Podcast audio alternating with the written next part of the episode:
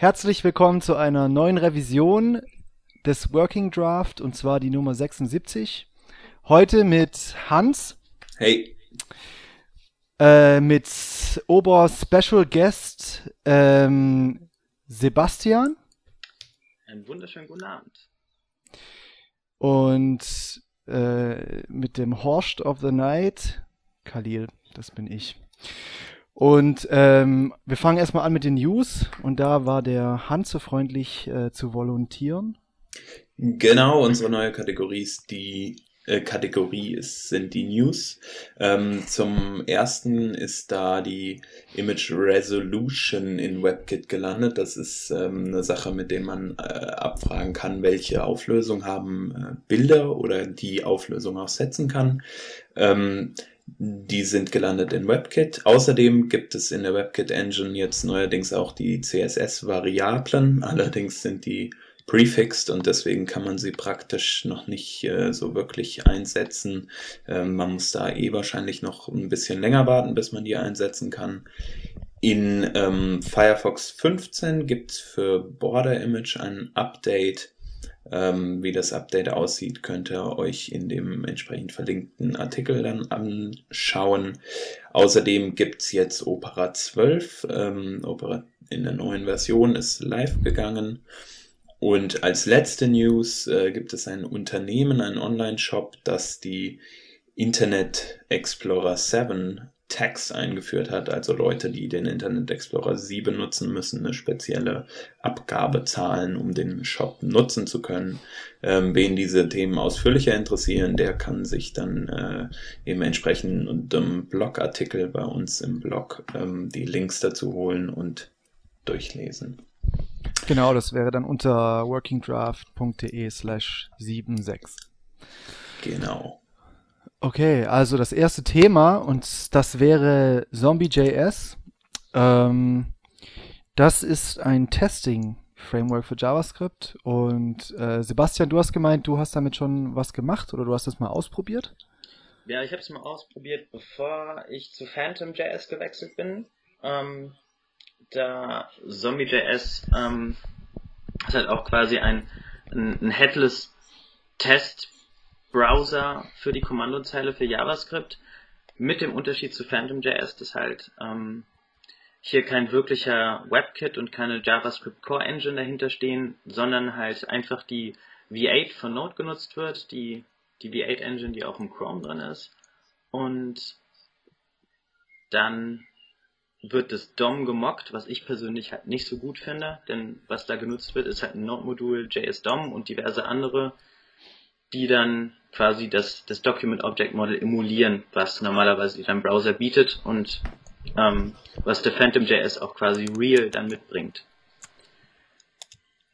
Okay.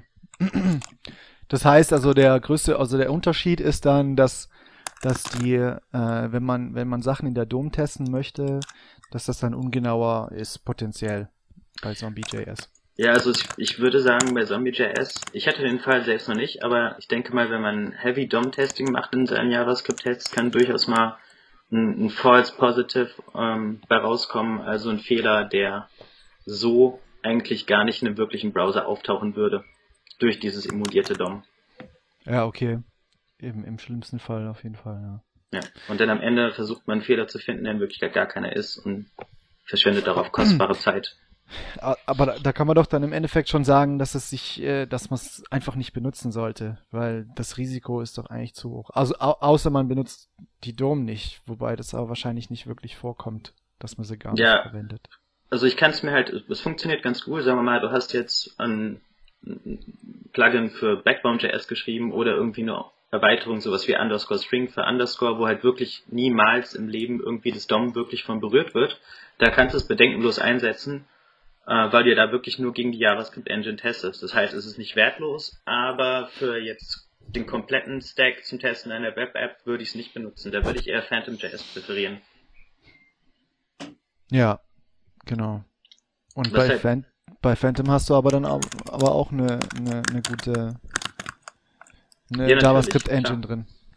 Ähm, wobei da, also dann äh, erschlägst du sozusagen zwei Fliegen mit einer Klappe, wenn du Phantom.js benutzt und bei Zombie kannst du dich eigentlich nur auf die V8 Engine verlassen und auf sonst nichts. Genau, also ich es frage mich so ein bisschen, was es dann bringt. das Projekt war auch schon mal scheintot.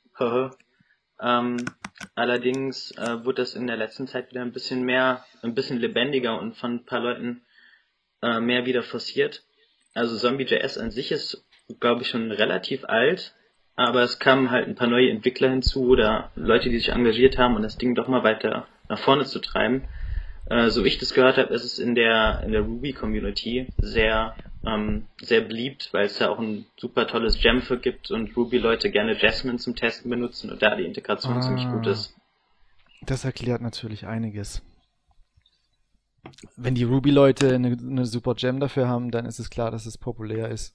Ja, weil, Aber ich denke, dass es, dass es bei der Java, JavaScript-Community wahrscheinlich dann eher nicht so populär ist wie bei der Ruby-Community. ja, ich Aber denke das ist mal, jetzt nur Spekulation. Phantom.js ist, war früher schwierig zu installieren, ist jetzt äh, easy zu installieren, muss eigentlich nur in einen Pfad packen und es hat auch Ja. schon einen Grund, warum selbst so wirklich JS-Tools wie Grunt äh, auf Phantom setzen und nicht Ja. auf Zombie.js, was ich ja quasi einfach als Dependency mit installieren lassen würde, aber halt einfach Stimmt. nicht so akkurat, arbe äh, akkurat arbeitet. Ja, ja das, Jetzt kannst mal- du, das kannst du halt nicht schlagen. Für mich mal so als, als äh, ich sag mal, nicht so JavaScript-lastigen Entwickler, ähm, wo hilft mir praktisch Phantom oder wo hilft mir Zombie, ähm, dass ich meine Applikation sozusagen, oder wie kann ich das mit meiner Applikation am einfachsten verknüpfen? Also wo schreibe ich diese Tests oder so? Also du kannst halt zum Beispiel bei, also ich habe halt Zombie jetzt noch nicht verwendet, aber bei Phantom habe ich, habe ich mal verwendet. Ähm, und zwar in Verbindung mit QUnit. Und äh, da kannst du dann halt einfach, ähm, also mit, also wenn du QUnit-Tests schreibst, dann schreibst du ja, schreibst du die ja für einen Browser und für für so eine HTML, so eine QUnit HTML-Datei, die in deinem Testordner drin liegt. Und normalerweise würdest du dann halt hergehen, würdest dann diese HTML-Datei aufrufen und siehst du dann halt, okay, äh, wo die Fehler die Tests, sind. Genau, grün, rot, wie auch immer, ja, Tests sind durchgegangen oder nicht. Hm. Und, und äh, was du halt über Grunt machen kannst, ist, dass du dann diese Tests, diese JavaScript-Tests eben nicht auf, ähm, oder dass diese HTML-Seite, die wird eben dann nicht, die rufst du nicht in deinem Browser auf, sondern die ruft dann Grunt in Phantom.js auf. Mhm. Und Mhm. das gibt dann, und du kriegst dann halt Feedback ähm, über, über die Grunt-Konsole, kriegst du dann Feedback, da steht dann halt ähm, vier Tests ähm, getestet und davon sind äh, alle durch oder einer gefailt oder wie auch immer und kriegst es einfach als Konsolenausgabe.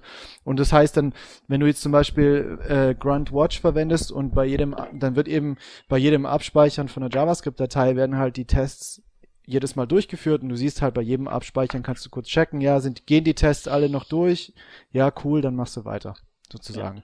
Und du musst es dir halt nicht im Browser angucken und den aufrufen und so und ist halt viel einfacher und stressfreier sozusagen. Angenehm ist es, weil wir haben, ich habe eine relativ große Test-Suite mit mehreren hundert Tests und die läuft irgendwie in unter 100 Millisekunden durch. Das heißt, jedes Mal on safe sehe ich mehrere hundert Tests äh, haben funktioniert oder eben nicht und das in unter 100 Millisekunden Response-Zeit. Das ist schon äh, angenehm beim Entwickeln.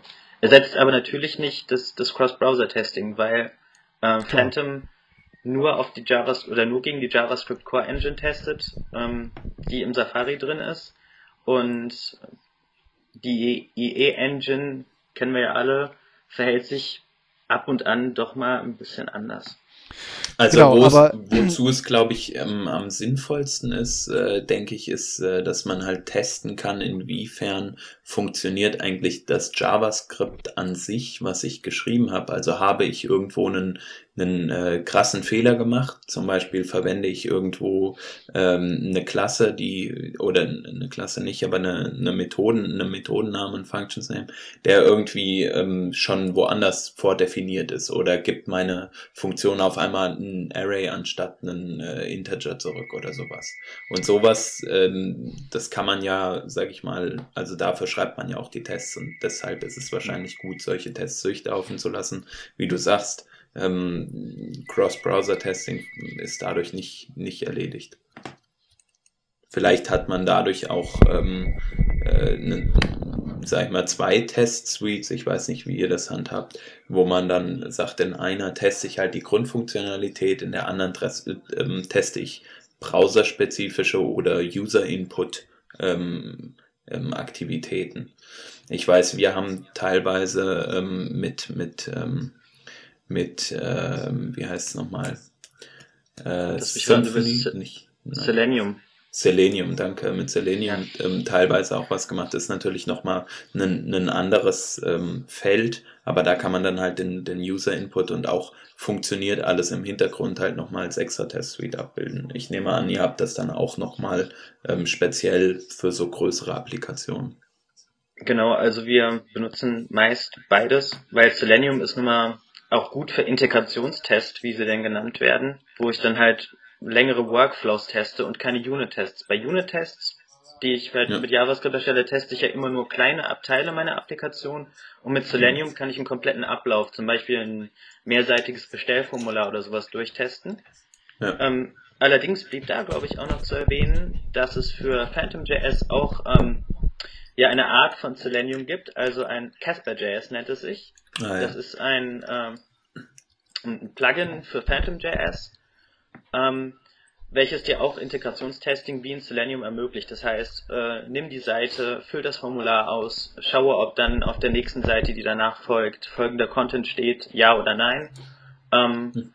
Und das setzen wir noch nicht produktiv ein, ist aber durchaus eine Option für die Zukunft, weil Selenium läuft halt nicht headless wie Phantom. Das heißt, du brauchst immer noch irgendwie ein Windows-System auf deinem CI-Server, wo du auch immer es einsetzen willst, oder in deinem äh, in deinem Cluster.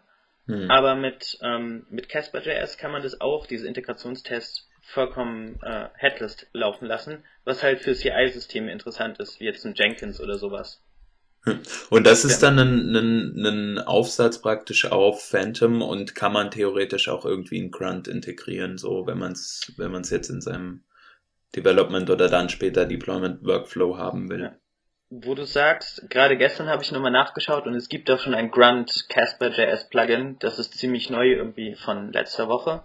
Aber ja, kann man integrieren.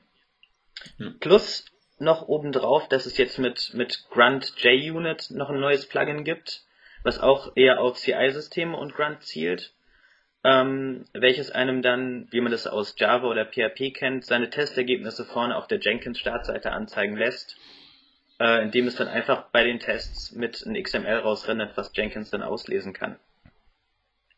Ja. Auf jeden Fall, ähm, ich sag mal, für große Applikationen sehr, sehr wertvoll, aber auch äh, Tests zu schreiben für kleine Applikationen oder einfache, weiß nicht, Landingpages oder so ist ja auch äh, sehr interessant und dann automatisierte Tests zu haben, ist, äh, ist auf jeden Fall, glaube ich, für die, ist so das, was in Zukunft glaube ich, auch nochmal stärker fokussiert werden wird in den meisten, für die meisten Agenturen oder so. Könnte ich mir vorstellen. Ja, ich hoffe, das ist zumindest zu hoffen. Also ähm, mehr Tests sind nicht schlecht und wenn es äh, Zeit und Budget hergeben, auf jeden Fall. Ja. Ja, also ich meine, am Ende äh, sparst du wahrscheinlich sogar Zeit. Also das, also Budget müsste, Zeit, Zeit müsste es eigentlich immer geben, weil am Ende ist es, je nachdem wie groß das Projekt ist natürlich, ne, und so. Ähm, bei einem Mini-Projekt sicherlich nicht, aber ähm, bei einem mittelgroßen Projekt schon fängst du halt an, durch Tests sicherlich Zeit zu sparen. Ja, Im Gegensatz zu einfach losprogrammieren. Also das, äh, ja fängt wohl an bei, okay, es nimmt sich nicht viel und dann wird's ganz schnell durch Tests, äh, rettest du dir ständig deinen Arsch sozusagen. Genau. genau. Ja. Apropos Testen. Ähm, unser nächstes Thema, da geht's ums Testen auf mobilen ähm, Webgeräten. Und zwar hat der äh, Brad Frost äh, einen Artikel dazu geschrieben, dass man doch ähm, mehr auf, auf realen mobilen Geräten testen sollte als auf äh, auf ähm, Emulatoren. Also zum Beispiel, es gibt ja den iOS Simulator für Mac und auch für Windows, glaube ich, mittlerweile oder ich weiß gar nicht. Ähm, und es gibt diese Android SDKs und so weiter und so fort. Und er sagt halt, man sollte sich lieber so ein bisschen sein, sein eigenes ähm, Repertoire an Geräten zulegen. Und er gibt dann mal Beispiele, wie man, wie viel man denn da ausgeben muss. Jetzt ist meine Frage erstmal, wenn ihr mobile Webseiten macht, so was habt ihr eigentlich für Geräte am Start? ähm, auf welchen Geräten testet ihr eure, eure mobilen Webseiten und habt ihr überhaupt ähm, ja, echte Geräte am Start? Ähm, also wir haben bei uns in der Firma äh, teilweise auf privaten Geräten, also wir haben irgendwie mal eine mobile Webseite gemacht und da haben wir halt natürlich auf, auf den verschiedenen iPhones getestet, die wir so hatten. Also Vierer und dann auch auf dem 3G und dann ähm, auf irgendeinem Nokia-Phone, das so, so, so, so mittelsmart war, aber auch schon älter und dann halt noch so alte Geräte. Also wir hatten aber nicht wirklich genug Geräte eigentlich. Ähm, und das ist, das ist auch was, was man, also wenn man halt öfters mobile Webseiten baut, denke ich, muss man da einfach mal Geld ausgeben oder auch irgendwie, weiß ich nicht, auf eBay gehen und alte Geräte sich holen und so und das Ganze, das Ganze testen. Ähm, in der Regel, hauptsächlich testet man halt immer auf den Smartphones, aber ich sehe das auch so, dass das eigentlich ziemlich kritisch ist. Ja, aber ähm, selbst, ja. selbst bei Smartphones muss ich sagen, sollte man ja auch auf älteren Geräten testen.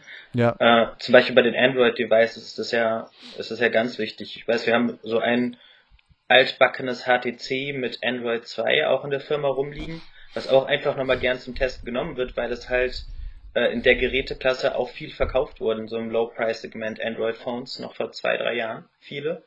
Ja. ja. Da ist dann halt auch irgendwie so ein modernes Galaxy da, wo alles fluppt und dann machst du äh, die alte Möhre da an und siehst, oh, die Animation fluppt aber gar nicht.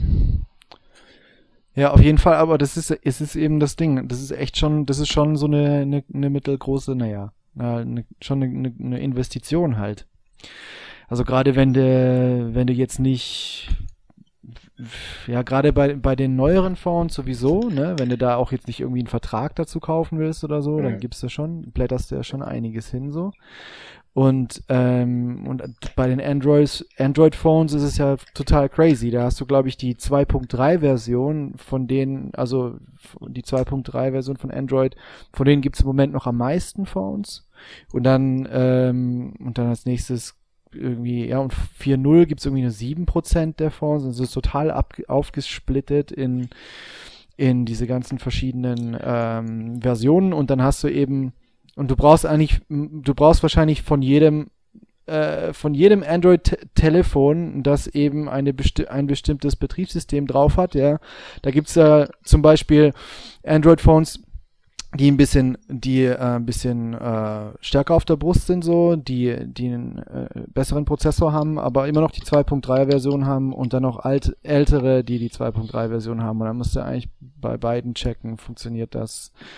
Ähm, also wenn du, wenn es halt wirklich überall, wenn du wirklich willst, dass es überall funktioniert, äh, äh, dass überall funktioniert, mu musst du echt musste unglaublich viel testen. Also das haben wir ja schon gemerkt bei nur so drei, vier Phones irgendwie. Auch gerade wenn du so richtig äh, äh, so Dumb-Phones testest und so, der Aufwand, der, der, also allein der, Zau der Zeitaufwand, die Seite zu testen, ist absolut total crazy. Also da, also mindestens, mindestens nochmal 100 Prozent der Zeit, die du normalerweise eben jetzt für eine Desktop-Seite oder so verwenden würdest, nochmal 100 Prozent der Zeit mindestens nochmal drauf. Und wenn du, wenn du, wenn du richtig viele Phones hast, dann sicherlich noch mehr. Und da, da muss man, das muss man eben, gerade wenn man das als Agentur macht oder, oder Dienstleister, musst du, musst du das irgendwie auch einberechnen und wissen und auch dem Kunden wissen lassen, dass du so hohe Aufwände hast.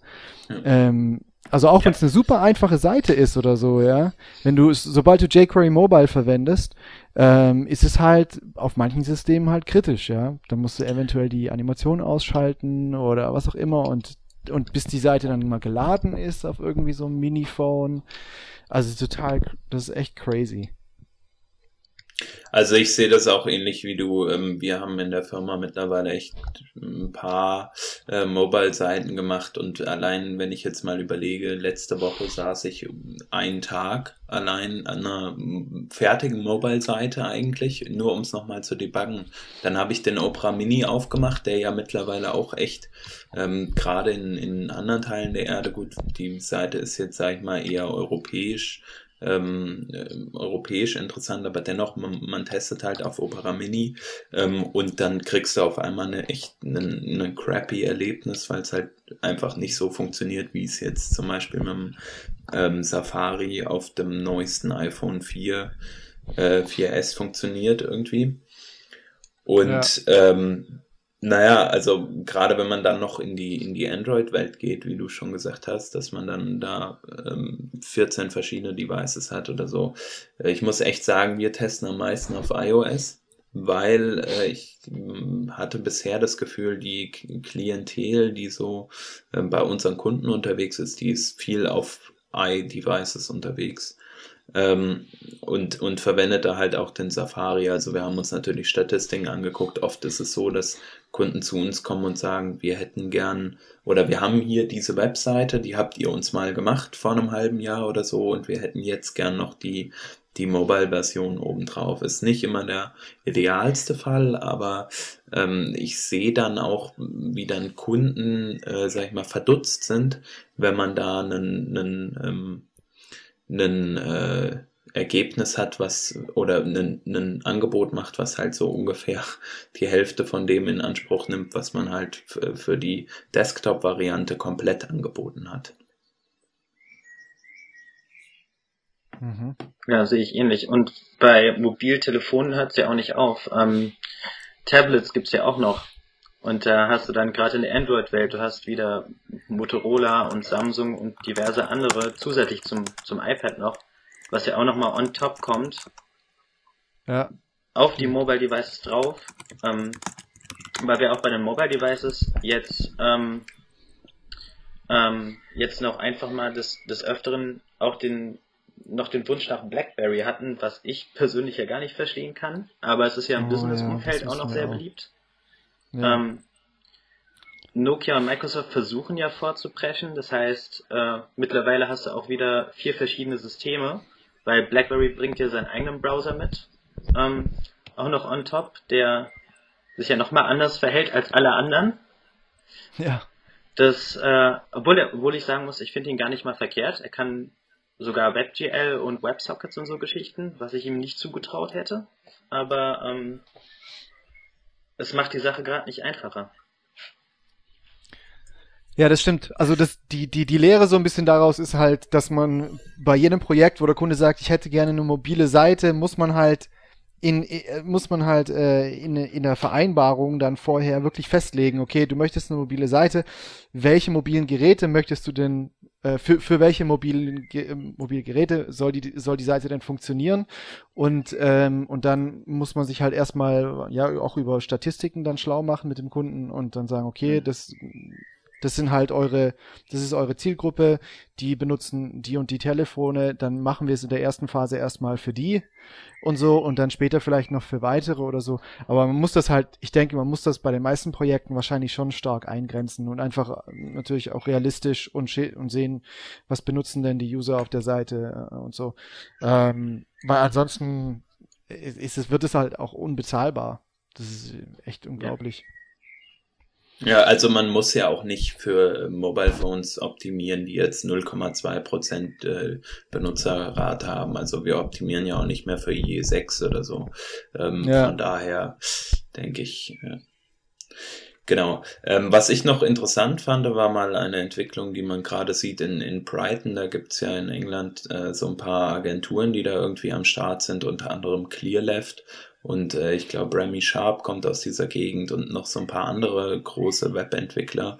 Und die haben sich jetzt zusammengeschlossen und ähm, machen gemeinsam äh, ein, äh, ein so ein Testing-Labor, Mobile Testing-Labor, wo es dann einfach jeder seine De Devices hinbringt. Ähm, und wenn man halt mal testen muss, gibt's halt 15 verschiedene Devices, auf denen man testen kann oder noch mehr. Ähm, und das ist auf jeden Fall äh, was, sage ich mal, was, was für die Community echt gut ist und wo man halt auch Geld sparen kann auf Dauer. Mhm. Ja, aber wie du, wie du vorhin schon mal erwähnt hattest, es ist ja eher ein Modell für, für größere Städte oder für, naja, entwicklungsträchtigere Orte, ne?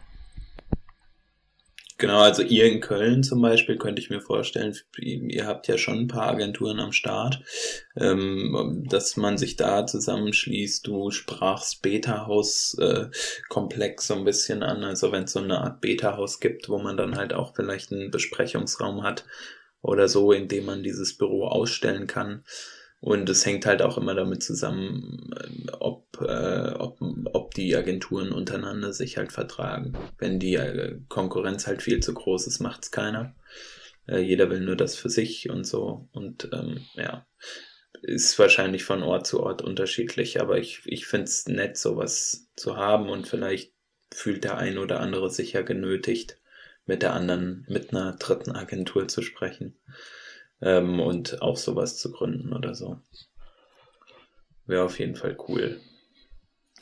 Ähm, um mal im Mobile-Sektor zu bleiben, iOS 6 ist ja gerade auch ähm, angekündigt worden und äh, da gibt's gibt's einen Artikel zu, äh, der so die Stärken und Schwächen aufzeigt von iOS 6 oder eigentlich nur die Stärken.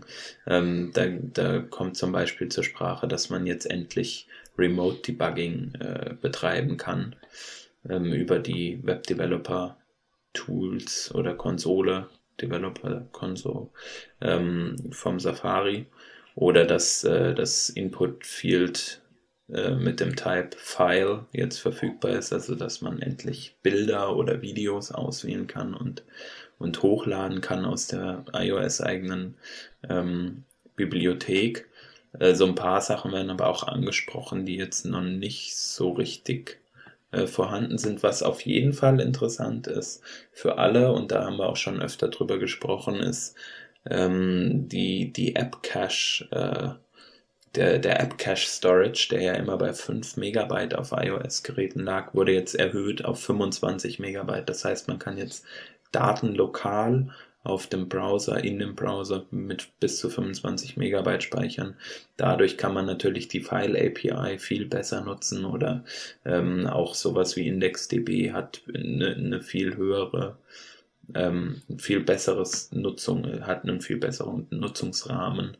Außerdem kann man davon ausgehen, dass die API nicht so schnell mit einem Error antwortet, weil der Space zum Speichern halt viel, viel größer ist. Ja, ja cool. Was, was ich schade finde in dem Zug ist natürlich, dass es WebGL leider nicht reingeschafft hat.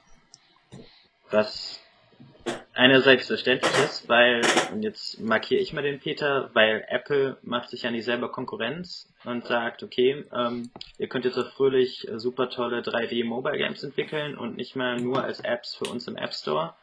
Ähm, aber prinzipiell finde ich das ziemlich schade, dass es nicht mit reingekommen ist, weil gerade im im mobilen Sektor äh, sind so kleine Games und auch WebGL unterstützte Games eigentlich ähm, eher angesiedelt als jetzt im Desktop-Bereich, meiner Meinung nach. Also, also ich glaube nicht, ich würde jetzt mal, also ich glaube, ich glaube eher, dass Apple, wenn, wenn Apple denken würde, dass es Sinn macht, ähm, ähm, und auch wirklich, also ich meine jetzt auch von der Batterieleistung her und Performance vom Browser und so weiter, das reinzunehmen, würden die das machen, glaube ich. Ähm, aber ich glaube, dass sie die, die, die, die, also die kannibalisieren sich da auch nicht äh, irgendwas. Das, das sehe ich, sehe ich nicht wirklich. Also wenn da jetzt WebGL drin läuft oder so. Aber WebGL, das ist ja, das ist ja immer noch ähm, ganz schön anstrengend für, für auch einen normalen Desktop-PC oder, äh, weiß ich nicht, MacBook Pro oder so. Merkst du ja schon, wie, mhm. wie der Browser anfängt zu ruckeln und die, die CPU hochgeht und so weiter. De, also, das, das kannst du halt auf dem Phone, auch jetzt, äh, wenn das nächste iPhone schneller ist, ich weiß nicht, das, das, das wird wahrscheinlich einfach die, die Batterie richtig, richtig schnell äh, entleeren, sozusagen. Und wahrscheinlich auch nicht wirklich gut funktionieren. Wie ist es denn auf Android-Geräten? Gibt es da schon WebGL? Keine Ahnung, weiß ich nicht. Okay. Ich würde jetzt. Aber ich kann mir das wäre ja mal interessant. Die, die sind da ja, glaube ich, schon ein bisschen riskanter und gehen einfach halt dran. Und auch wenn es die Batterie jetzt schnell, äh, schnell leer saugt, würden die, glaube ich, trotzdem einfach die, äh, das WebGL einbauen, wenn sie es können. Und ja. ich meine, es ist ja im Chrome verfügbar. Und warum, warum sollte es dann nicht im, in der Android? Also, oder der Opera Surf Mobile unterstützt es. Okay. Super. Aber was mir Genau, aufgefallen ist bei dem Opera Opera 12 ist, dass er, dass, dass er, dass er CSS 3 irgendwie nicht so toll macht. War das schon immer so? Also irgendwie so, wenn du irgendwie Schatten drin hast und so, dass es irgendwie komisch gerendert wird und irgendwie Schlieren hinterlässt und solche Sachen. Das war irgendwie, ja, habe ich ein ganz komisches Erlebnis gehabt bei dem Opera 12 irgendwie. War das ähm, auf Desktop oder auf Mobile? Desktop. Ah ja, okay. Und das war wahrscheinlich noch eine, eine, äh, eine Beta, ne? Also ich hatte auch echt Nee. verschiedene Bugs. Ich habe ein paar Bugs. Ah, war, war stable. Okay. Es war schon stable, also sobald die Ding, das Ding raus war, habe ich es mal ausprobiert, weil ich irgendwas bugfixen musste äh, auf Opera oder so. Ähm, nee, Quatsch, weil ich einfach eine Seite in allen Browsern testen musste und die einfach, wie die Seite überhaupt gerendert wird und so, es war total strange. Also äh, hat eben ganz komische, ja, komische Bugs gehabt. Ich weiß nicht mehr ganz genau, was es war, ist schon wieder zu lang her. Aber ähm, ja, fand ich auf jeden Fall strange, weil es ja so, ja, die tolle neue Version Opera 12 und so und dann äh, kannst du nicht mehr richtig CSS3 rendern, Mhm. weißt du? Hm. Also das war schon. Aber dafür haben sie halt, was haben sie jetzt? Get User Media machen sie toll. Das, Genau. Das ist, da haben sie wahrscheinlich zu viel Energie da reingesteckt. Wiederum auch was, was mir im iOS 6 fehlt oder im mobilen Safari. Hm. Leider. Denn der Opera 12, auch in der Mobile-Version, macht es, macht es gut. Und da kann mir jetzt keiner mit Batterielaufzeit oder sowas kommen, wenn ich die Kamera meines Telefons benutze. Tja, keine Ahnung. Naja, immer bleibt noch Luft nach oben. Auf jeden Fall iOS 7. Da kommt's dann. So, dann Ja, musst du halt Accelerator verwenden. Für solche Sachen. oder Genau, Gap. also weiter im Text. Äh, anderes, ja. Genau. Äh, weiter im Text. Unser nächstes Thema ist Volo.js, eine Dependency Management, ein Dependency Management Tool für JavaScript, ähm, womit man so, eh- also im Prinzip seine, sein kleinseitiges JavaScript äh, verwalten kann, ähnlich wie man das in Node per NPM machen kann. Oh, ähm, Sebastian, da hast du schon Erfahrung mit gesammelt, hast du gesagt, glaube ich? Ja, wir setzen es jetzt, obwohl es noch eine sehr geringe Versionsnummer, nämlich 020, wenn ich mich recht entsinne, hat, ähm, auch schon ein. Ähm, dazu muss man sagen, es gab ja vorher auch schon vor Volo diverse äh, Versuche, NPM oder, wenn man aus der Ruby-Welt kommt, kennt man die Gems, äh, jetzt für äh, kleinseitiges JavaScript für den Browser reinzubringen. Die waren alle mehr oder minder nicht erfolgreich. Ähm, es gibt BPM, der ist halt in Ruby geschrieben, was ich persönlich für ziemlich schwachsinnig erachte, aber das ist jedem selbst überlassen. Ähm, und Vodo geht halt einen, einen bisschen anderen Weg. Also wer NPM oder Gem äh, oder die Gems kennt, da, da dahinter steht eine Package Registry, wo dann, wenn ich jetzt irgendwie ein tolles Tool oder eine tolle Library geschrieben habe, muss ich da hingehen, muss sagen, okay, ich registriere hier mein Tool bei euch. Und Volo ist da anders. Volo nimmt GitHub als Package Repository und spart sich damit A einiges und B hat schon so ziemlich jede kleinseitige Library, die äh, Open Source verfügbar ist, direkt auf seiner Seite. Ähm, aber vielleicht erstmal so, so ganz generell, was es tut. Ähm, vielen ist hoffentlich die, die Package JSON-Datei ein Begriff, die ich in Projekten hinterlegen kann. Da kann ich dann Abhängigkeiten an Third-Party-Libraries meiner Applikation hinterlegen. Also ich sage dann, meine Applikation braucht jQuery und Underscore und Backbone. Und ähm, wie man das ja so aus Enterprise, aus dem Enterprise-Umfeld bei PHP oder Java oder ähnlichem kennt, äh, checke ich solche Third-Party-Libraries ja nicht in mein Source-Control-Management mit ein oder ähm, Backup die irgendwo anders oder bin die weg, sondern lade die immer, äh, wenn ich irgendwie ein Projekt auschecke oder anfange, direkt von, von der Third-Party-Seite. Und genau das macht eigentlich Volo fürs, äh, fürs Frontend, für die Client-Seite. Wie ist das eigentlich dann? Ähm, äh, ist das dann auch AMD optimiert oder sowas? Also dass du dann direkt mit Require.js loslegen kannst oder ist es dann wirklich einfach? Ähm, Also, nicht, ähm, du, du holst dir, holst dir bei Volo.js jetzt zum Beispiel ein Backbone-Plugin rein und das holt sich automatisch dann Backbone zum Beispiel rein und Underscore. Oder wie stellt man Ja, sich das vor? also wenn, ähm, das Gute ist, Volo wird von auch dem Herrn Burke äh, gemacht. Der Herr Burke, der sich auch für Require.js als Core-Entwickler verantwortlich zeichnet. Okay. Und da ist es so, dass Volo A Dependencies tracken kann anhand der äh, Dependencies, die ich dann halt quasi via Require oder Define meiner, meinem Toolkit, meiner Library gebe. Das heißt, er kann die, wenn ich mir eine neue Library hole, wenn ich jetzt Backbone hole, installiert er automatisch Underscore mit, weil das eine Dependency ist. Und mhm. Volo bringt auch ein, ähm, ein sehr nützliches Feature mit, wenn ich mal mit Libraries arbeite, die nicht AMD-kompatibel sind. Es hat nämlich einen AMD-Phi-Befehl mit direkt drin, sodass ich sagen kann, okay. hol mir die Library und mach mir ein AMD-Modul draus. Da kann es okay. dann natürlich etwaige Dependencies nicht selber auflösen, weil die Library die nicht bestimmt, aber an sich äh, tolle Sache und ich hoffe, es entwickelt sich noch weiter. Apropos weiterentwickeln, da gibt es ja jetzt äh, Konkurrenz und zwar heute wurde Jam gelauncht, wenn ich das richtig verstanden habe. Also ich habe es auch heute erst im Twitter-Stream gesehen und das ist im Prinzip genau dasselbe. Ähm, Package Management äh, Tool, Package Manager für JavaScript und ähm, macht das Ganze auch über AMD-Module. Also die, die Packages äh, und das Dep Dependency Management wird eben über diese AMD-Module Module dann abgehandelt und äh, in dein Projekt reingezogen. Ähm, ich ich habe jetzt aber nirgendwo gelesen oder gesehen, wo wiederum Jam, Jam verwendet bestimmt auch GitHub dann einfach, oder? Nee, Jam hat leider eine eigene Package Repository.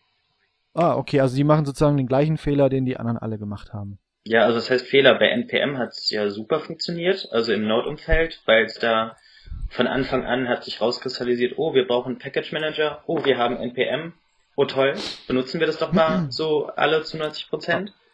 Ja, ähm, aber das ist natürlich ein ganz anderes Thema, weil ja Node, ein Mensch hat ja Node gemacht. Und ähm, ähm, und und das, das heißt ja dann, der kann dann, der hat dann wahrscheinlich gemerkt, oder ein Mensch und vielleicht noch ein paar andere oder so, und die haben gemerkt, ähm, okay, wir brauchen, wir brauchen einen, äh, einen Package Manager oder ein Package Management System und dann haben sie es halt gemacht. Da gab's ja, also das gab's, das, die haben es ja mit eingeführt sozusagen und äh, für, für Client-Side ist es viel fragmentierter. Da, hm. ist jetzt so ein, einer, so ein Late to the Party Ding für die Client-Seite. Ja, schon. Also, also ich weiß halt nicht, ich, du kannst halt die, also alle Leute zusammenzubringen und sagen, hey, lass uns alle bei unserem Package Manager das ganze Zeug äh, hosten, ähm, das ist eben voll schwierig, glaube ich. Also ich, also sich, sich dazu e, etablieren als der Package Manager. Aber das ist natürlich so eine Sache. Ich meine, GitHub, ähm, ja, auf, auf GitHub ist halt alles.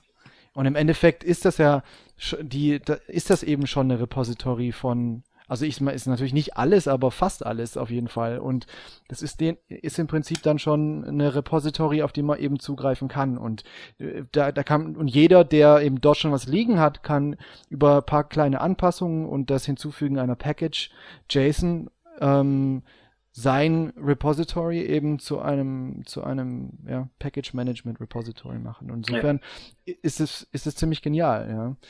Ja. Ähm, der der Rodney sagt hier aber, dass das scheiße ist, weil es von einem Service abhängt.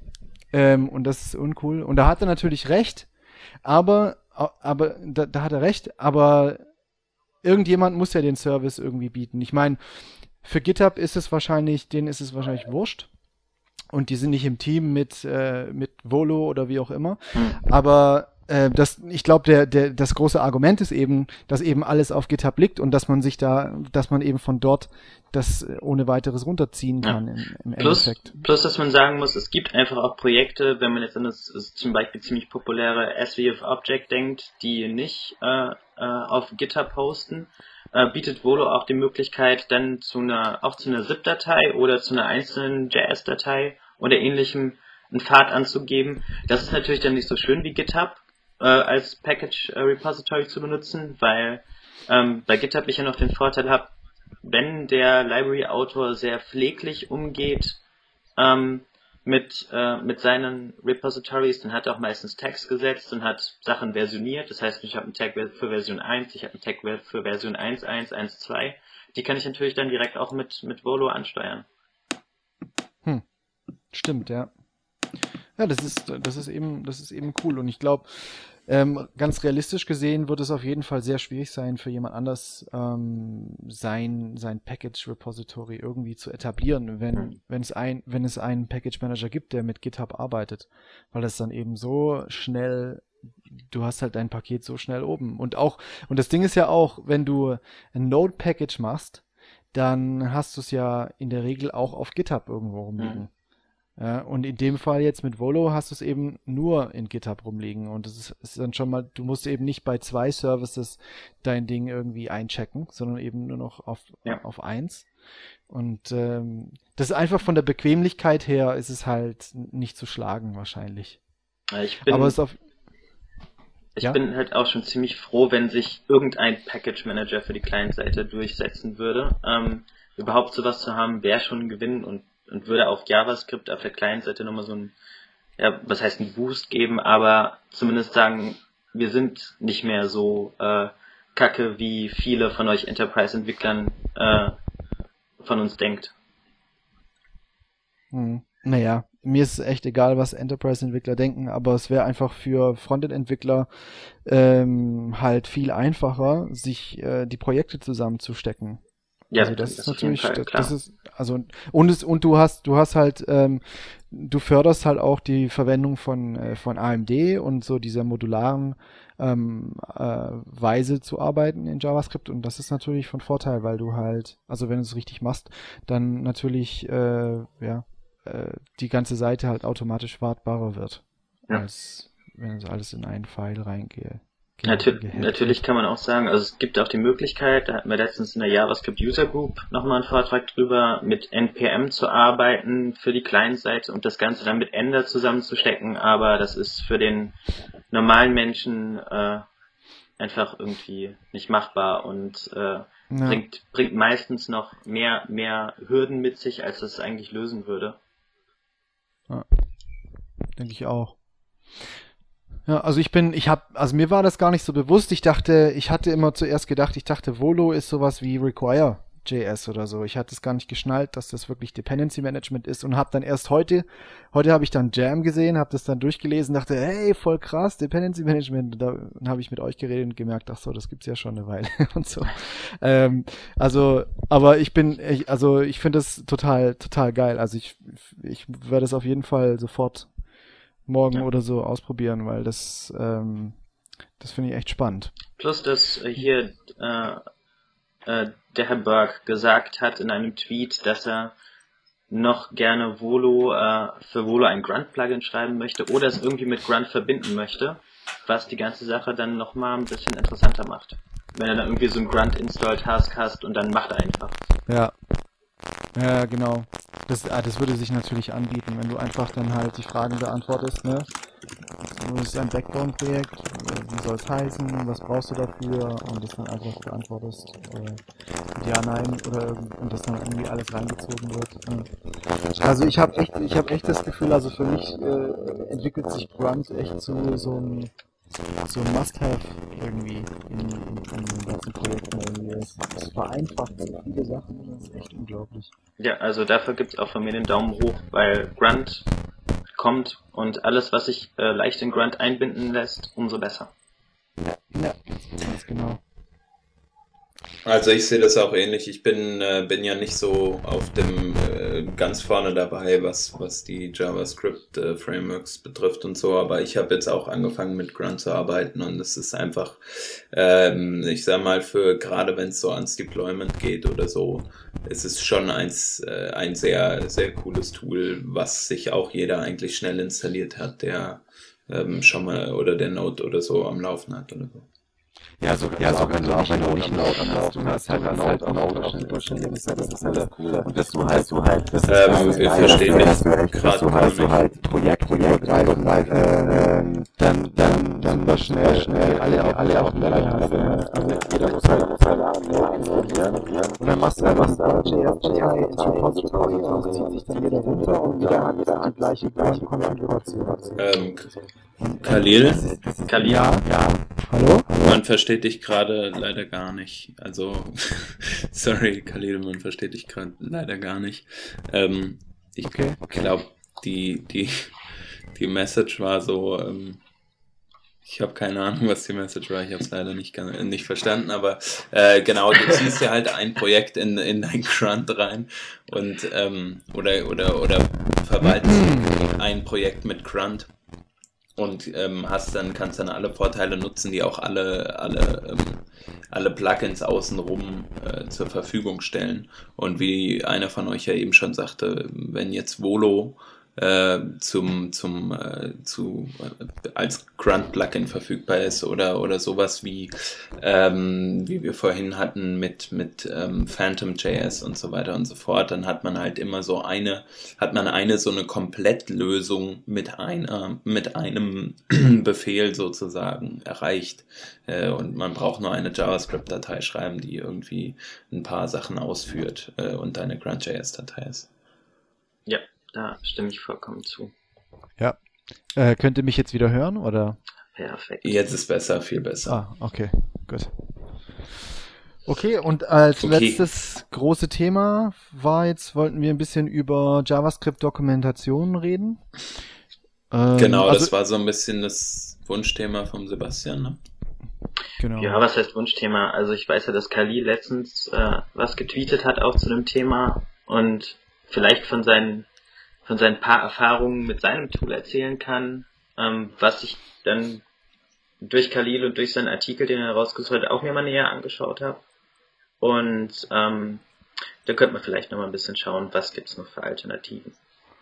Okay, also ich hatte halt mir, ähm, ich habe auf NetTools Plus habe ich eben äh, diesen Artikel gefunden, der über YUI Doc ähm, ging. Ähm, also ich hatte, ich hatte eben schon seit seit längerer Zeit ein bisschen geschaut, ähm, was gibt's für Tools, ähm, die man eben zur Dokumentation verwenden kann von JavaScript-Code, die einfach irgendwie eine API äh, Webseite generieren. Ähm, und da hatte ich auch auf YUI, ähm, auf der Webseite von Yahoo eben äh, irgendwie YUI Doc schon gesehen, aber das war irgendwie so ein Python-Skript und Python wollte ich mir nicht installieren, hatte ich keinen Bock drauf. Und dann kam halt irgendwann dieser Artikel hier von NetTuts und und dann hieß es, das ist jetzt ein Node-Modul oder es gibt's auch als Node-Modul und dann habe ich es mir mal angeschaut und ähm, habe es auch bei unserem Projekt mal installiert und ähm, ich habe es jetzt aber, ich habe halt ein bisschen damit rumgespielt und ähm, ich finde es ganz cool. Also das funktioniert eben so, dass man seinen JavaScript-Code ähm, mit bestimmten Kommentaren versieht. Also äh, mit dem Slash Stern Kommentar halt, mit diesem Block-Kommentar. Und zwar, wenn du wenn du ähm, mit Slash Stern Stern anfängst, dieses Kommentar, dann wird's von YUI-Doc eben als YUI-Doc-Kommentar erkannt oder wird's dann eben geparst. Und dann hast du verschiedene Variablen sozusagen, äh, um, um deinen Code zu beschreiben. Und kannst sagen, okay, das ist jetzt eine Klasse oder es ist eben nur eine statische Funktion und dann kannst du die eins auf die einzelnen Parameter eingehen, die an die Funktion übergeben werden und Variablen und so weiter und kannst die dann beschreiben und dann wird automatisch daraus, ähm, du kannst es dann über dein Projekt drüber laufen lassen sozusagen und dann wird daraus eine HTML-Seite generiert, die dann die entsprechenden Klassen, die mit der, die irgendwie zusammengehören, äh, verlinkt. Und so wie man es eben von so von Java Dokumentationen, also Java API Dokumentationen oder PHP API Dokumentationen kennt und so. Und ich hatte das, ich habe das auf jeden Fall, ich habe das ausprobiert, aber wirklich nur also im minimalen Rahmen. Ähm, habe es aber schon für gut befunden. Also ich fand das, äh, ich fand das ganz interessant äh, oder hat einfach auch gut funktioniert. Und da muss man sich halt mal die Mühe machen und durch seinen Code gehen. Aber das Coole ist, äh, daran, dass du eben nicht unbedingt wahnsinnig viel schreiben musst, aber schon viel Information sozusagen vermitteln kannst. Durch diese, ähm, ja, da muss man sich mal diesen Artikel durchlesen. Ähm, das verlinken wir am besten dann auch. Ähm, oder die Dokumentation. Und ja, und das, das war halt ganz cool. Aber äh, Sebastian, du hattest auch noch Erfahrungen gemacht mit, äh, mit Doku im Zusammenhang mit Genau, mit, so. mit Doku, ähm, ja, und zwar ist das ein Tool, was äh, Python auch benötigt. Also es ist ein CoffeeScript geschrieben, Doku. Mhm. Und äh, braucht Python für das Syntax-Highlighting.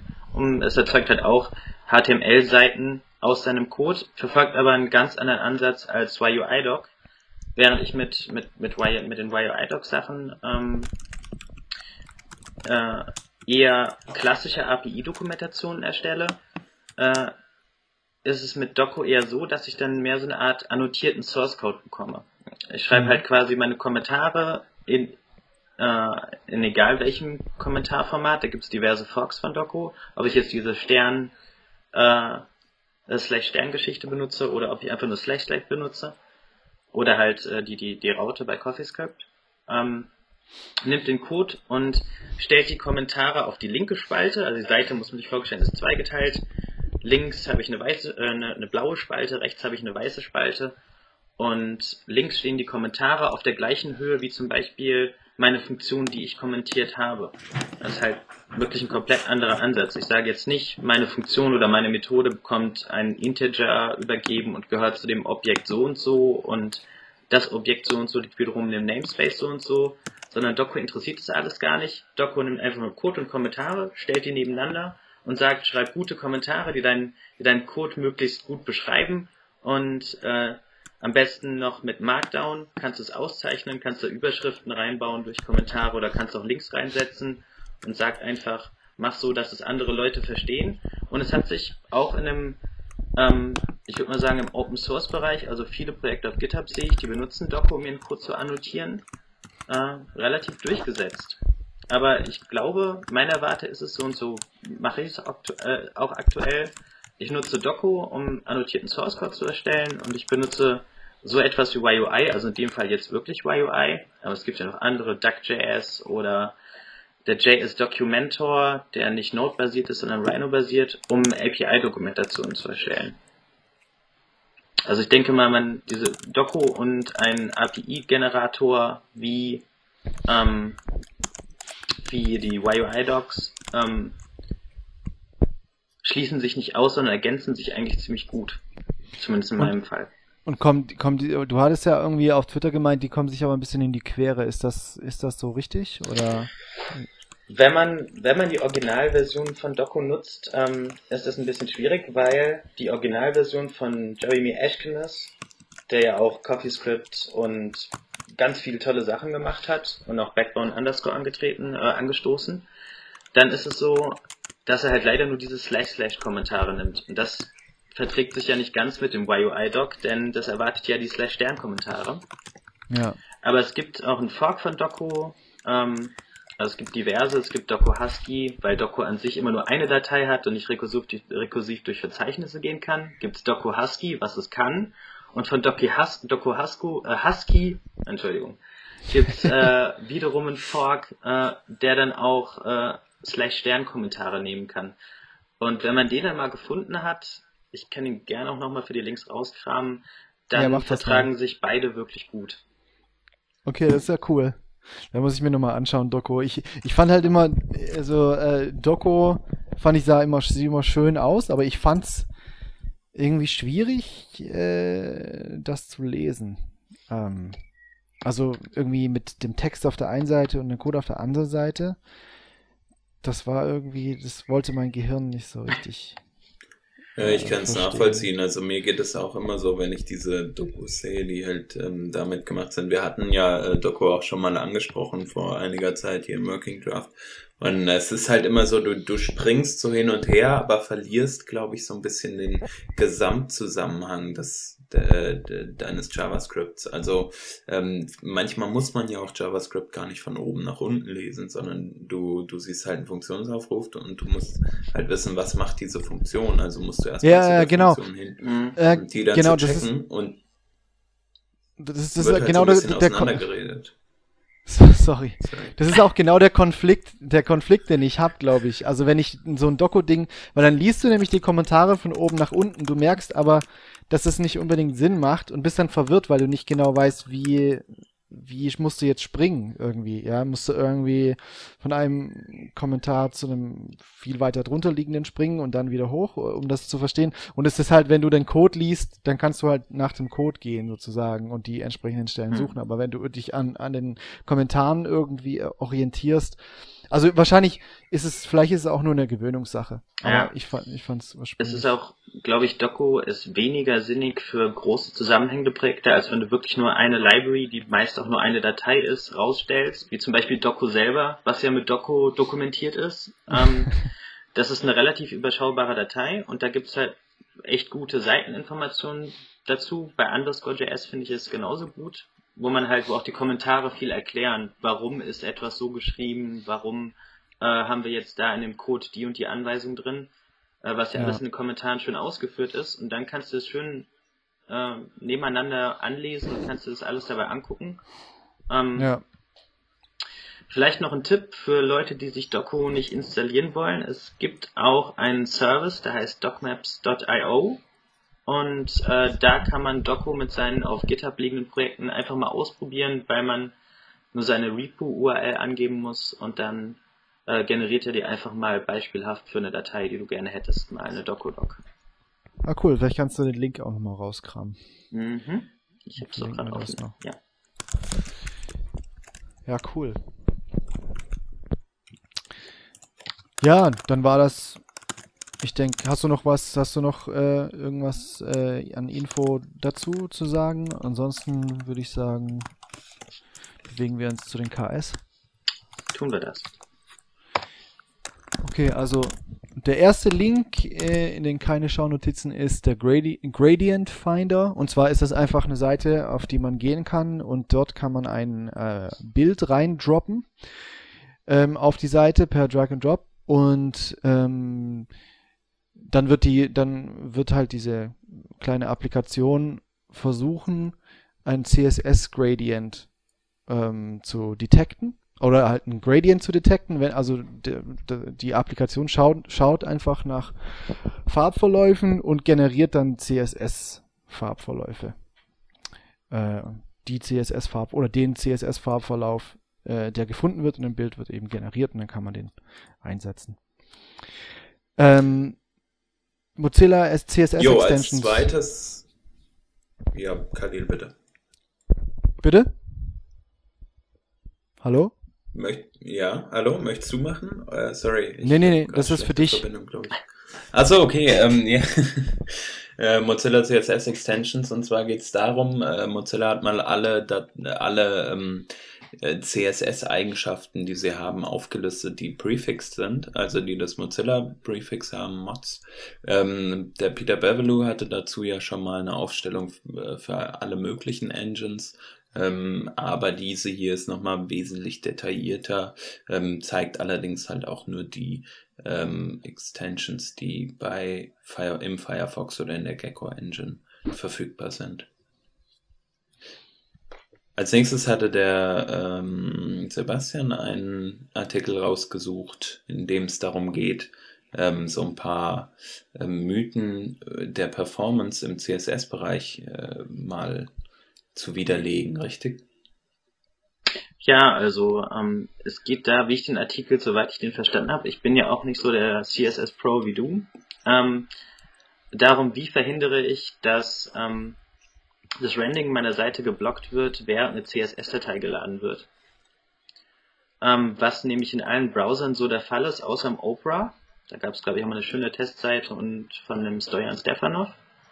Ähm, ich habe ja gehofft, dass der, dass der Hans dazu etwas mehr sagen kann als CSS Pro, aber an sich ist das ein sehr gut ausführlich gemachter Artikel, ähm, wo man sich, wenn man sich intensiver mit dem Thema auseinandersetzt, glaube ich, auch eine Menge rausziehen kann.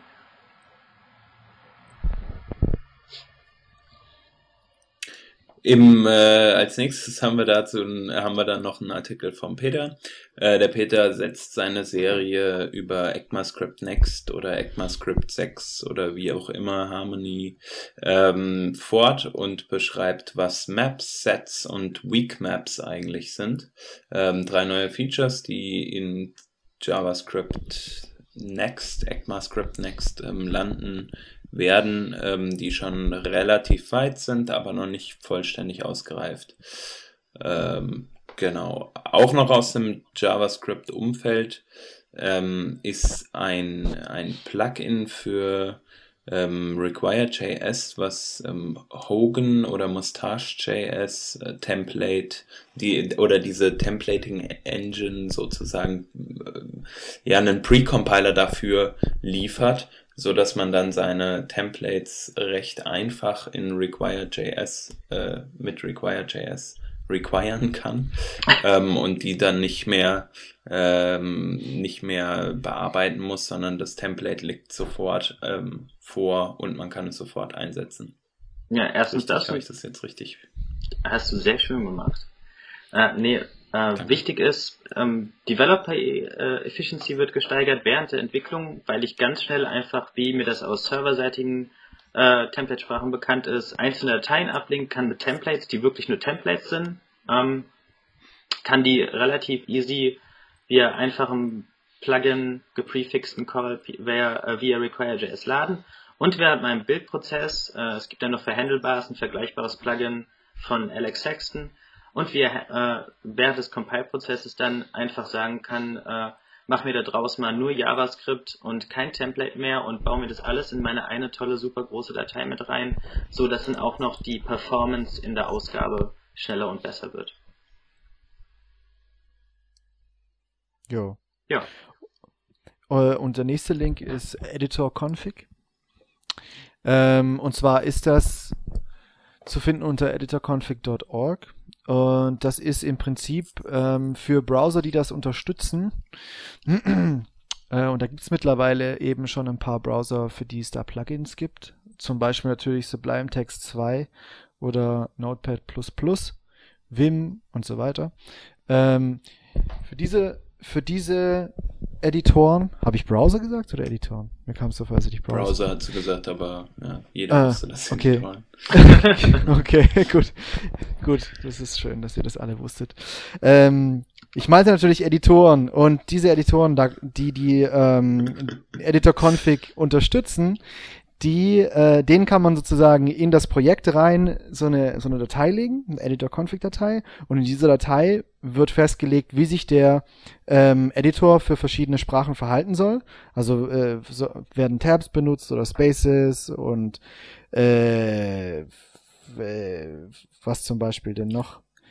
Äh, Gibt es am Ende einen, in, einen Line Break, also die letzte, genau. letzte Zeile ist es ein Genau, und also Indent Size, Indent Style, End of Line und so weiter. Und das, was, warum das gut ist, das ist gut, weil, ähm, wenn man das in sein Projekt reinlegt und dann über die Repository wieder an alle verteilt, dann haben halt alle hundertprozentig, wenn denn alle Editor-Config-fähige Editoren verwenden, dann auch wirklich die gleichen Editor, Editor-Einstellungen, dann bekommt man eben keine Probleme in, äh, im Repository selber, wo du dann irgendwelche Konflikte bekommst, äh, wegen Whitespace oder irgendwie sowas oder wegen falschen äh, Zeilenumbrüchen und solchen Geschichten. Also auch sehr praktisch fürs Teamwork, sag ich mal.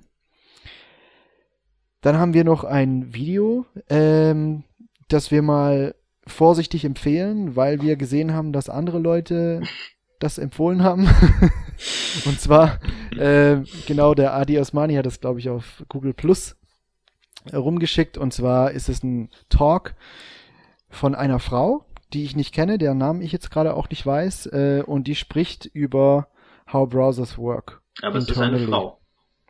Es ist eine Frau und das finde ich super. Und sie hat, ähm, sie hat, ich habe die ersten fünf Minuten oder so gesehen und es ist ganz interessant. Sie fängt halt darüber, die fängt so an, dass sie sagt, die war früher Java-Programmiererin und hat eben und in der Java-Welt war das eben so, dass wenn irgendwas nicht funktioniert hat, also weil in Java immer alles Open Source war, wenn was nicht funktioniert hast, hast du dir den Source Code geholt und hast dir es angeschaut und hast es irgendwie repariert und das hat sie halt jetzt in der Browser-Welt, ähm, weil sie irgendwann ging es halt über zu immer mehr Web-Development irgendwie bei ihr und jetzt in der Browser-Welt findet sie das eben wieder, weil eben hier WebKit und Mozilla und so alles Open Source ist und die hat und dann fängt sie halt an und erzählt wahrscheinlich äh, darüber, was sie alles Schönes rausgefunden hat, wie Browser intern funktionieren. Was man sich wahrscheinlich als oder das ist eben was, was man als Webentwickler, wo man sich wohl oder übel irgendwann mal damit beschäftigen muss, um, weil es eben äh, einem hilft, wenn man weiß, wie Browser intern funktionieren. Genau, und der nächste Link ist äh, MemSQL und zwar ist das ein geht es, ist es hier ein Startup, das von Ex-Facebook-Mitarbeitern gegründet wurde. Ähm, die sagen, dass sie, also, dass sie äh, ein Datenbanksystem erfunden haben, das kompatibel zu MySQL ist, aber 30 mal schneller ist oder sein kann. Ähm, und da haben wir also einen Link zu einem Artikel drüber. Ähm, also wie die das machen, ist, dass sie es so ähnlich machen wie bei Hip-Hop, wo sie PHP zu C++ ähm, kompiliert haben, kompilieren sie hier SQL zu C++ ähm, und machen das dadurch schnell. Ähm, ja, genau. Wobei in dem Artikel, was ich auch ganz interessant fand, äh, in dem Artikel ist, da steht auch, dass es nicht die, die, das erste Startup ist, das da gerade was versucht, sondern da gibt's wohl auch eine ganze Bewegung, so eine New SQL Bewegung, ähm, die, Es ist die, New versus No SQL angesagt. ja, ja, genau. New SQL und No SQL. Und äh, da gibt's wohl so fünf, sechs Firmen ähm, mit so Performance-Schwergewichten, äh, Schwergewichten, also als Entwickler, die da mitarbeiten. Ähm, ja, äh, die versuchen eben relationale Datenbanken viel, viel schneller zu machen und skalierbarer und so. Das ist ganz interessant. Mal so ein Artikel drüber. Und äh, der letzte Link ist ähm, ein Link von der Ado von irgendeinem Adobe-Blog. Äh, und zwar das Pew Pew Manifesto. Der, der Programmierer von Pew Pew hat ähm, einen Artikel geschrieben. Äh, darüber, ähm, der so ein bisschen linkbaitig ist und äh, also er sagt zum Beispiel, dass JavaScript für große Web-Applikationen nicht gut ist, sagt dann aber, dass er seinen Code in JavaScript kompiliert. Zum Beispiel. Ähm, Hm. also ist, ist, ist, ist, äh, sagt, dass JavaScript ist the browser's assembly language und so. Und das, das ist einfach, ich, den würde ich jetzt nur zur, und zu Unterhaltungszwecken empfehlen, weil es einfach nur zeigt, wie äh, Adobe-Mitarbeiter anscheinend äh, nicht wirklich verstehen, was im Web gerade geht und äh, wie man in JavaScript denn große Web-Applikationen am besten programmieren kann. Ja, wir wollen, wir wollen jetzt nicht mal alle über einen Kamm scheren, aber Ja, wollen wir vielleicht nicht, aber es ist halt immer witzig, wie, wie sich das immer so auftut, ein bisschen. Ich glaube, äh, an anderen Stellen machen sie auch ganz gute Arbeit, wie man ja sieht in den äh, CSS-Fortschritten, die es so gibt. Aber dennoch, manchmal ist es stark verwunderlich, äh, wo dann manche Mitarbeiter noch so gefangen gehalten sind, sage ich mal, an welchen Themen sie sich aufhängen. Aber ich denke, ähm, gerade die, die Entwicklung, die da in dem, in dem Team, ähm, was sich mit den CSS3 ähm, Regions und Exclusions und so weiter beschäftigt. Das sind alles gute Sachen, die da passieren. Und ähm, ich meine, Divya äh, Mannion, die da im Team ist, das sind ja hochkarätige Entwickler, die, die man, äh, die meiner Meinung nach auch keine, keine Scheiße produzieren und deswegen ähm, ja, nicht alle über einen Kamm ist, glaube ich, gut. Nee, also ganz ehrlich, ich glaube auch nicht, dass der Typ ein schlechter Entwickler ist. Ich glaube aber, dass er Ah, ja, nicht unbedingt, dass, dass, da, dass er nicht unbedingt weiß, ähm, wie, also dass er bestimmte Sachen nicht kennt, die man eben jetzt in JavaScript eigentlich kennen sollte, gerade wenn man sich mit großen JavaScript-Applikationen beschäftigt. Ähm, auf der anderen Seite ist es aber natürlich auch sozusagen in Adobes Interesse, JavaScript als die Assembly Language des Web sozusagen zu, zu prägen, weil das bedeutet, dass Adobe ähm, einfach Tools schreiben kann, die dann in JavaScript wiederum kompilieren. Und Siehe Edge. Die, äh, bitte? Siehe Edge zum Beispiel. Ach, Edge, genau. ja, ganz genau. Genau. Und äh, zum Beispiel und der Typ hat, schreibt halt ActionScript und kompiliert das in JavaScript und so weiter. Also ist, die wollen im Prinzip, also im Prinzip machen die mit diesem Artikel so ein bisschen unterschwellig, äh, ist es also eine Promotion von, von, von Tools, die anscheinend halt viel einfacher sind und viel besser sind, um große Applikationen zu programmieren, die dann halt in dieses obfuscated JavaScript irgendwie reinkompilieren und so. Hm. Ähm, ja, also ich glaube, dass ich glaube, dass das da so ein bisschen shady ist. So, ich habe da so einen, so einen Verdacht, dass dass sie das halt sowas fördern, Sol solche solche einfach solche Gedanken, äh, wie eben dieser Programmierer hier hat und dort bloggt. Also das findet Adobe gut, weil Adobe halt durch solche Sachen ja Geld, also Flash war ja auch sowas. Also man hat das Tool gebraucht, um dann in irgendwie was zu kompilieren, was dann aufs Web konnte und das wollen die wahrscheinlich das Business zu einem Teil wenigstens noch erhalten. Irgendwie. Ja, und darf man nicht vergessen. Im Gegensatz zu Organisationen wie, ähm, keine Ahnung, der jQuery-Organisation oder ähnlichem, ist Adobe einfach nur mal ein großes Unternehmen, was Geld verdienen muss und will. Ja. Hm. Da sollte man eher zweimal hinschauen als bei großen Open Source Communities. Ja, denke ich auch. Aber das, das wurde, also der Artikel wurde auch schon gut äh, ausgelacht. Mehrfach gesehen. Gut. Ja. Ähm, dann würde ich ja gerne noch mal eine kleine Veranstaltungs-Werbetrommel-Ankündigung äh, rühren. Ähm, nämlich ein, ein kostenloses, äh, fast schon Barcamp in, in Köln, was am 1. September-Wochenende stattfinden wird, das Brain Camp Cologne.